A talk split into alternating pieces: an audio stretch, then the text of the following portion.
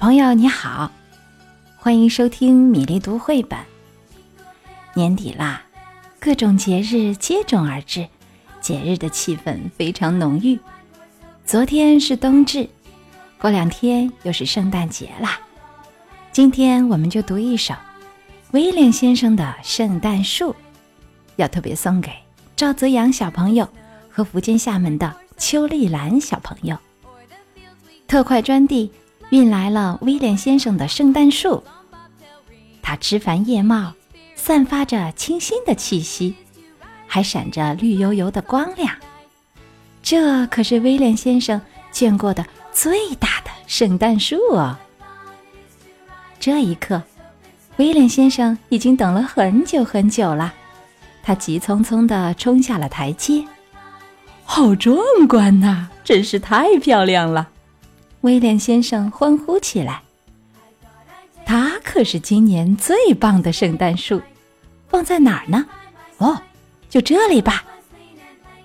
不过，圣诞树放好了，威廉先生却发起愁来，因为高高的圣诞树碰到房顶后，树梢像弓一样弯向了一边。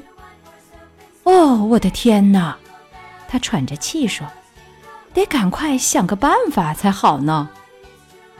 管家白斯特听到喊声，二话没说，就用斧子咔嚓一下砍掉了圣诞树的树梢，真是有点可惜呀。不过，威廉先生却高兴地喊道：“太好了，现在我们可以开始修剪圣诞树了。”修剪工作进行得很顺利。剪下来的树冠被放进了一个银盘子里。白斯特自言自语着：“哈，我知道，无论是谁看到这棵小圣诞树，都会很开心的。”于是，他就把这棵小圣诞树送给了埃德莱小姐，威廉先生的侍女。嗯，他需要好好的修剪一下。特别是这个树冠，我的天哪，恐怕得剪下来了。埃德莱小姐惋惜地叹了口气。小圣诞树被放在桌子上，碰到了房梁，弯了下来。很快，埃德莱小姐找来一把又长又锋利的剪刀，哼着小曲儿，咔嚓一下，就把树冠剪了下来。小小的树冠被扔到了房子后面，等着第二天被人扔出去。哎，这么好的一棵圣诞树，扔掉多可惜呀！园丁蒂姆路过的时候，一眼就看到了这段漂亮的小树冠。他捡起小树冠，赶紧跑回了家。他想送给自己的太太一个惊喜。啊，太棒了！蒂姆太太简直不敢相信自己的眼睛。不过，我们的房子好像小了一些，恐怕得剪掉一段。还没等蒂姆说话，他就咔嚓一下剪下了小小的树冠，扔出了窗口。正好，大熊巴纳从这经过，他一眼就看见了小树冠。咦，在圣诞节来临之际，谁会把一棵漂亮的圣诞树扔掉呢？巴纳疑惑地自言自语道：“也许我应该把它带回家。看呢，亲爱的，猜我给你们带回了什么礼物？哇，一棵漂亮的圣诞树！哎，小熊却远远地站着，大叫起来：“可是！”树顶上连一颗星星都放不下了。别着急，我们可以从下面截掉一点，就从树干这儿，怎么样？熊爸爸说。熊妈妈摇了摇头，拿起一把锋利的小刀，很快就把小树的顶端削掉了。哇，太棒了！巴纳跳着说：“亲爱的。”这个魔术真好玩，我们用铃铛和蜜色的圆环来装饰它吧，再挂上甜甜的浆果、闪光的金箔和香喷喷的爆米花，怎么样？哦，你喜欢怎样装饰它就怎样做吧。我得去整理屋子了。这段剪掉的小树冠，我该把它扔掉了。熊妈妈说着走了出去。美丽的雪夜里，狐狸菲斯克路过大熊家门口，正准备回家时，突然看见了小树冠。他高兴地摸了摸下巴，赶快撑开身上的口袋，把小树冠塞了进去。他连蹦带跳地跑回家，飞一样的跳进了大门。是啊，圣诞节的礼物可不能送迟了哦。亲爱的，你好伟大哎！这个礼物可比苹果、碎肉饼好多了。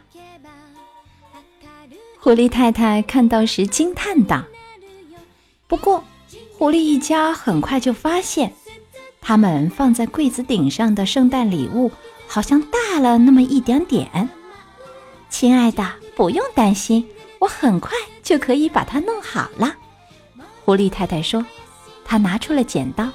咔嚓一下，这时，兔子本杰明正好从这儿路过。不用说，他也发现了小树冠。哦，这棵小小的树一定是圣诞老人送给我的礼物。本杰明高兴地想：“快来看呐，看我找到了什么！”他大叫着，举着小树冠，三步并作两步奔回家里。大家围着圣诞树，一边高兴地跳着笑着，一边挥动着新鲜的胡萝卜。本杰明亲自动手，切下一片胡萝卜，为圣诞树做了一个底座。看看，我们把小树放在壁炉上怎么样？可是，孩子们立刻叫了起来：“看呐，圣诞树有点歪耶！”嗨。它太高了，兔妈妈一边说着，一边像处理夏天的胡萝卜一样，咔嚓切下了一段，然后把它扔出了洞外。老鼠米斯特恰巧看到了圣诞树的小树冠，他拖着小树冠在风雪中走过冰冻的小河，一步一步地爬上台阶，一连摔下去两次。最后，他终于回到了温暖的家。这棵树的大小正合适哦，老鼠太太开心地说。老鼠一家可快乐了，他们在小树顶部安上了一颗乳酪做的星星。啊，拥有一棵和威廉先生一模一样的圣诞树，是不是很棒呢？今天的故事《威廉先生的圣诞树》讲完了，希望赵泽阳小朋友和邱丽兰小朋友喜欢这个故事。接下来，我们读一首意大利诗人罗大里的诗歌《给圣诞老人的信》。江尼·罗大里是世界儿童文学泰斗，一九七零年荣获国际安徒生儿童文学作家奖。为全世界的小朋友留下了很多经典的儿童文学作品。今天我们就来读这首《给圣诞老人的信》。不知道是真是假，说是夜里，圣诞老人把礼物放进毛袜。不知道是真是假，说是过节。圣诞老人把玩具放在好孩子的枕头底下。我不顽皮，一举一动都好，就是在袜子里什么也没找到。亲爱的圣诞老人，今天是圣诞前夕，你的火车一定开过这里。